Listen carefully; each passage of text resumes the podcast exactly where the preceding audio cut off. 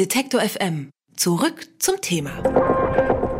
Seit fünf Tagen äh, sind wir hier am Stand N99 auf der Frankfurter Buchmesse. Wir haben äh, mittlerweile um die 80 Interviews äh, geführt. Die Buchmesse neigt äh, sich äh, so langsam dem Ende zu. Und auch wir äh, gehen in die Endphase hier mit unseren letzten beiden Gästen, mit Raphael Buschmann und Michael Wulzinger, die das Buch Football Leagues 2 neue Enthüllungen aus der Welt des Profifußballs äh, geschrieben haben und jetzt hier bei uns äh, zu Gast am Stand N99 sind. Hallo ihr zwei. Vielen Dank für die Einladung. Hallo, vielen Dank. Am Donnerstag äh, war hier schon ein äh, Kollege von Ihnen, Hajo Seppelt, arbeitet für die ähm, Investigativredaktion bei der ARD, recherchiert auch im Sport zum Thema Doping. Er hat uns äh, verraten, dass er eigentlich äh, seit ja, seiner Kindheit kein Sportfan mehr ist. Ähm, das wird er auch nicht mehr, meinte er. Wie ist das bei euch beiden? Könnt ihr noch mit Genuss ein Fußballspiel gucken? Ich unterscheide immer sehr stark zwischen dem Amateursport und zwischen dem Profisport. Ähm, beim Amateursport ist es nach wie vor so, dass es meine erste große Liebe und das wird immer irgendwie meine große Liebe bleiben, weil das ist äh, etwas, was ich gerne mit meinen Freunden betreibe, was ich äh, nach wie vor, was, was mich begeistert. Ähm, aber es gibt den Unterschied zum, zum Profisport und beim Profisport ist es so, dass fast in jeder Branche, in der viel Geld verdient wird, auch viele Schattenseiten da sind, die insbesondere im Fußball ja oftmals von einer Fassade überdeckt werden. Eine Fassade, an der PR-Leute mitarbeiten, an der Image-Menschen äh, beteiligt sind. Und hinter die, wenn man hinter diese Fassade schaut, ähm, dann vergrätzt es ein bisschen einem äh, ja, diesen Sport und auch die, die Lust an diesem Sport. Bei dir ähnlich? Mir geht es, mir geht es ähnlich. Ähm, ich liebe dieses Spiel. Ähm, ich finde, dieses Spiel hat alles, was, äh, was Menschen emotional packen kann, äh, mitnehmen kann. Ähm, aber wir haben jetzt natürlich über, vor allen Dingen in den letzten drei Jahren so intensive und Einblicke in, in äh, die Schattenseiten des, des Profifußballs bekommen, dass ich immer mehr und immer größere Schwierigkeiten habe, da das Gute äh, des, des, Profifußballs hervorzuheben. Das gibt es auch weiterhin, aber ähm, wir haben natürlich wahnsinnig viel äh, gesehen, was, was einem zu denken geben muss. Ne? Ich frage euch das auch deshalb, weil der Aufschrei nach euren Enthüllungen medial vielleicht groß war, aber den Fans, denen ist es eigentlich egal. Die strömen immer noch ins Stadion, die schauen immer noch die Spiele, die äh, Vereine machen immer noch äh, Rekordumsätze. Wie erklärt ihr euch diese, diese Diskrepanz? Also zum einen ertappen wir uns ja selbst auch dabei, wie wir ähm, Champions League-Spiele abends gucken und äh, uns trotzdem daran begeistern, weil wir für den Moment äh, möglicherweise die Schattenseiten ausblenden oder uns keine Gedanken um die Schattenseiten herum machen. Und trotzdem glaube ich, dass man nicht so weit gehen sollte, zu sagen, dass es mit dem Fan gar nichts gemacht hat. Also wir haben gesehen, dass es im Stadion ja auch Spruchbände gegeben hat, also insbesondere nach unserer Berichterstattung über die Super League ähm, war es so, dass auf beiden Seiten ähm, große Spruchbände im, im, Westfalenstadion aufgehängt waren und die Fans sich äh, gegen eine solche Gründung äh, aufgelehnt haben. Äh, wir sehen, dass es Proteste äh, gibt von einzelnen ähm, ja, Fangruppierungen, die sich dagegen auflehnen. Wir haben nie erwartet, dass es in der Breite zu einem kompletten Umdenken oder Wegbleiben aus den Stadien ähm, führen würde, wenn wir das veröffentlichen. Dafür ist einfach auch der Umsatztreiber Fußball viel zu stark und die Bindungskraft an die Menschen ist viel zu stark, als dass ja, man das vom Endkunden im Prinzip erwarten würde, dass er sagen würde, ich möchte mit diesem, mit diesem Sport nichts zu tun haben. Ich ziehe mal diesen Vergleich, nachdem Edward Snowden der ganzen Welt gesagt hat, dass wir abgehört werden, ist im Prinzip, ähm, naja, der, der Umsatz bei Smartphones immer noch in die Höhe gestiegen und fast alle Social-Media-Dienste haben immer noch totale ähm, ja, inflationäre Strukturen im Prinzip äh, momentan. Also das bei dem Einzelnen, bei dem jeweiligen zu lassen, ist, finde ich, ähm, zu kurz gedacht. Hat das eventuell auch mit tiefer liegenden gesellschaftlichen Gründen zu tun, so eine Art Hilflosigkeit gegenüber den Eliten, Machtlosigkeit, die die Leute eventuell spüren? Das kann sein. Ähm, also ich würde einfach sagen, dass es uns grundsätzlich äh, darum geht, aufzuklären. Ja, also dass wir, dass wir die ganzen geheimen Deals, die sich hinter den Kulissen abspielen, von denen normalerweise der Fußballfan einfach nichts mitbekommt. Äh, wir waren ja selber teilweise überrascht von dem, was wir da in den Dokumenten gefunden haben, dass wir, dass wir das beschreiben. Das ist mal der erste Schritt. Ja? Und äh, ähm, die, unsere Enthüllung, äh, sowohl im Spiegel als auch, auch unsere, unsere, Bücher sind ja auch, auch, auch, breit rezipiert worden und, und auch gelesen worden, also wahrgenommen worden. Äh, und dann und dann ist es irgendwie sozusagen, der nächste Schritt ist dann, der liegt an jedem Einzelnen, ja, sozusagen für sich daraus die Schlüsse zu ziehen. Ähm, will ich diesem Zirkus weiter so, so, folgen, wie ich es bislang gemacht habe? Äh, berührt mich das überhaupt, was ich da lese, was ich da sehe und was ich da höre? Oder rührt das jetzt doch tiefer und, und, äh, und es führt zu einem gewissen Umdenken? Ja? Also, dass man sich dann doch die Frage stellt, äh, kaufe ich mir noch ein Saisonticket äh, oder äh, kaufe ich mir noch ein Pay-TV-Abo äh, und kaufe ich mir noch ein, ein, ein, ein, Trikot meines Clubs oder eben nicht? Ja? Ähm, insgesamt ist natürlich sozusagen die, die, die Wucht, die Macht der der Elite, wenn man das so will, die ist, die ist immens. Ja? Und ähm, die wollen natürlich, dass das Geschäft so weiterläuft wie bisher. Und das äh, ist ja auch ein Glitzergeschäft, das enorme Anziehungskraft hat. Ja, so, und das steht dem entgegen. Ne? Trotzdem gab es jetzt bisher zumindest mir keine bekannte Reaktion der Fans, die, die den Fußball irgendwie in, in, in seinen Grundfesten erschüttert hat. Das muss ja auch für euch als Journalisten, aber vor allem für euren Whistleblower äh, John, der jetzt mittlerweile enttarnt wurde, ähm, verhaftet wurde, euch die ganzen Daten geliefert hat, auch für den muss das ja brutal äh, sein. Der hat äh, ja, seine Freiheit aufs Spiel gesetzt. Es ist im Grunde nichts Großartiges passiert. Das Geschäft, das läuft äh, so weiter. Bekommt man da nicht irgendwann das Gefühl, ja, vielleicht auch von so einer Machtlosigkeit, jetzt ihr als, als äh, Journalisten oder vielleicht auch einfach das Gefühl, man, wir arbeiten hier völlig umsonst, es ändert, es ändert sich eigentlich nichts? Also ich glaube nicht, dass, das Geschäft weiterhin so läuft wie vorher. Ähm, also alleine die Tatsache mit den Bildrechten, die wir aufgedeckt haben in den Jahren 2016 in Portugal, in England, in Spanien, das ist ein Multimillionen-Umsatztreiber gewesen. Dafür sind Leute äh, vor Gericht gestellt worden. Es sind äh, immens hohe Nachzahlungen an die Europäische Union zurückgeleistet worden. Also äh, allein Cristiano Ronaldo hat fast 20 Millionen nachzahlen müssen und eine Bewährungsstrafe bekommen, die ihn fast ins Gefängnis gebracht hat, also die knapp darunter war. Und trotzdem gebe ich dir recht, ähm, es ist für einen Aktivisten wie Rui Pinto, alias John, ist das natürlich enttäuschend zu sehen, dass der Aufschrei nicht bei den Fans, bei den Einzelnen nicht noch größer ist, nicht noch weiter in die Tiefe geht.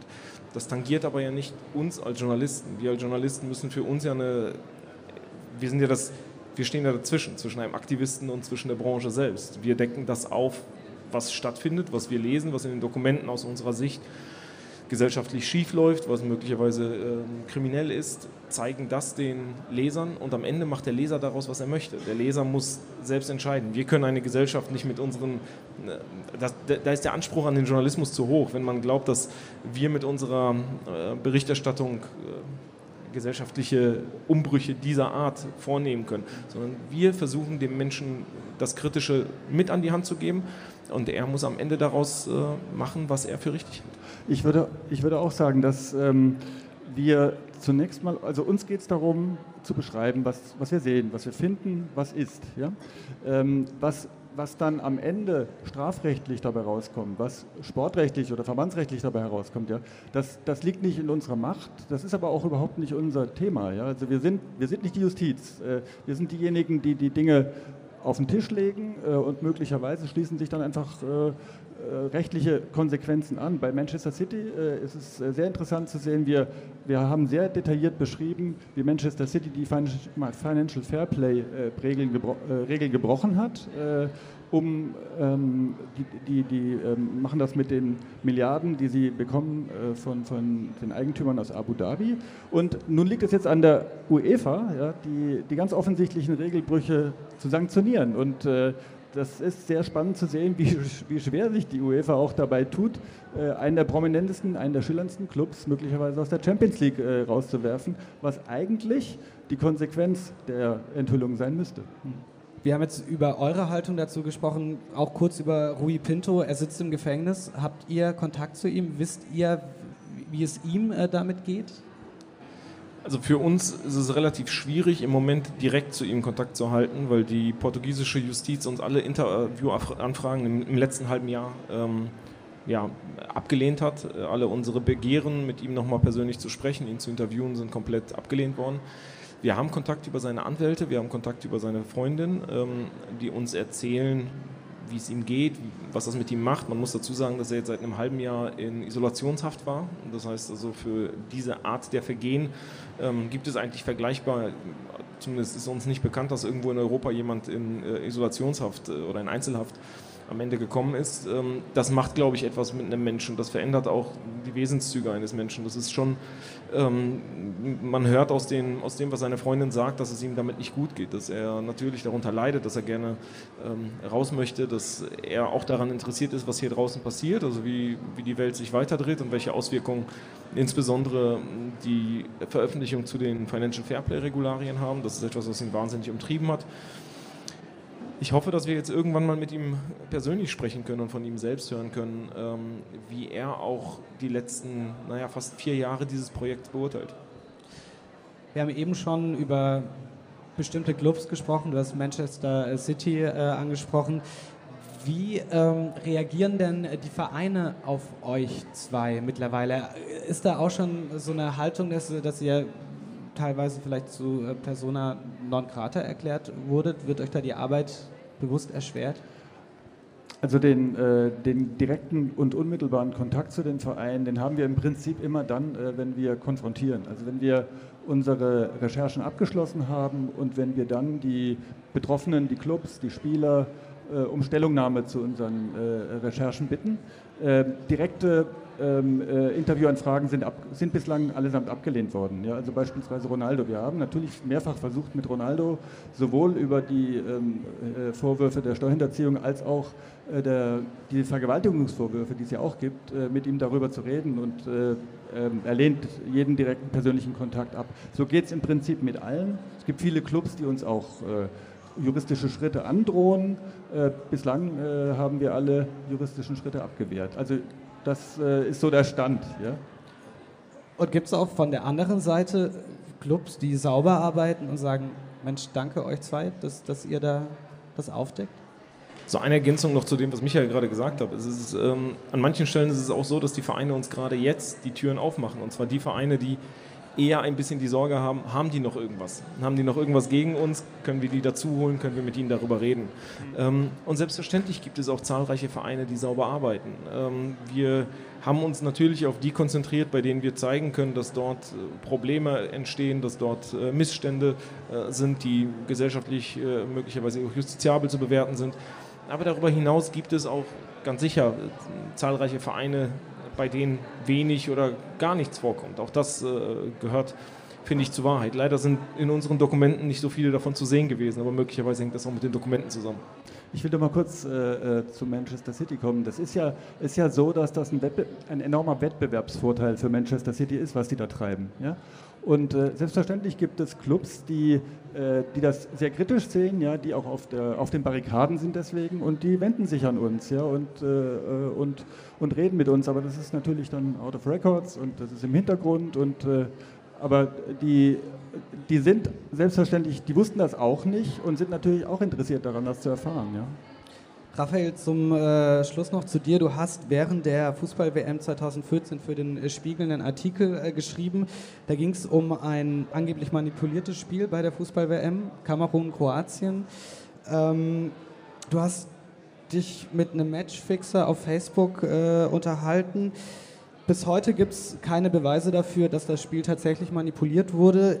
Ihr habt jetzt den Artikel im September 2019, fünf Jahre nach dem Spiel, mehr als fünf Jahre nach dem Spiel, äh, offline äh, genommen. Ist das Thema für dich damit durch? Ja, das Thema ist nicht durch, insbesondere weil es mich natürlich die letzten Monate extrem viel und extrem lange beschäftigt hat. Ähm, zwei Punkte nur, in dem Artikel stand nicht, dass, ähm, dass ich behaupten würde, das Spiel sei manipuliert. Die Behauptung kam von Wilson Ratschperumal, so zumindest entsprechend äh, des Chats. Ähm, und du hast gerade gesagt, es gibt keine Belege dafür es gab oder es gibt nach wie vor eine eidesstattliche Versicherung eines Zeugen, der diesen Chatverlauf genau so gesehen hat, wie er passiert ist. Ähm, das ist aber, also zur damaligen Zeit, 2014, hatten wir im Prinzip dadurch äh, meine Aussage, wir hatten die Aussage eines, eines Kollegen, der äh, das, wie gesagt, gesehen hat und bestätigt hat. Jetzt ist aber das Jahr 2019, wir haben eine, eine andere Glaubwürdigkeitssituation. Ähm, die Beleglage für Texte hat sich, hat sich verändert. Ähm, wir müssen im Prinzip solche Belege auch schriftlich vorlegen können. Wenn wir sie, damals war die Indizienkette und die Indizienlage für, für die Geschichte, die ich geschrieben habe, war sehr klar und sehr deutlich. Ähm, und trotzdem, also aus unserer Sicht, und trotzdem ist es heute 2019 so, dass ich einen Text, wenn ich ihn jetzt schreibe, schriftlich belegen muss. Ich muss diese Punkte schriftlich belegen, wenn ich sie jetzt publiziere. Das konnte ich an der Stelle nicht, ähm, auch wenn, das hat ja auch die interne Untersuchung gezeigt, ähm, die meisten Sachen entlastend für mich waren. Ähm, trotzdem konnte ich am Ende diesen, diesen letzten äh, Chat-Teil nicht zeigen oder dieses, dieses erste Stück des Chat-Teils nicht zeigen. Und das bedeutet für mich, dass es richtig ist, diesen Te Text dann auch aus dem Netz zu nehmen und zu sagen, wir gucken uns die, die Geschichte nochmal an, wir recherchieren weiter, wir schauen, ob wir das Ding nochmal in irgendeiner Form umgedreht bekommen. Ihr seid nach wie vor dran. Also. Seit fünf Jahren tue ich das. Okay. Raphael Buschmann und Michael Wulzinger waren hier bei uns N99 äh, auf der Buchmesse. Sie haben das Buch Football Leagues 2 veröffentlicht äh, und zwar beim deutschen, bei der Deutschen Verlagsanstalt. Es kostet 20 Euro. Vielen Dank für den Besuch. Vielen Dank. Gerne.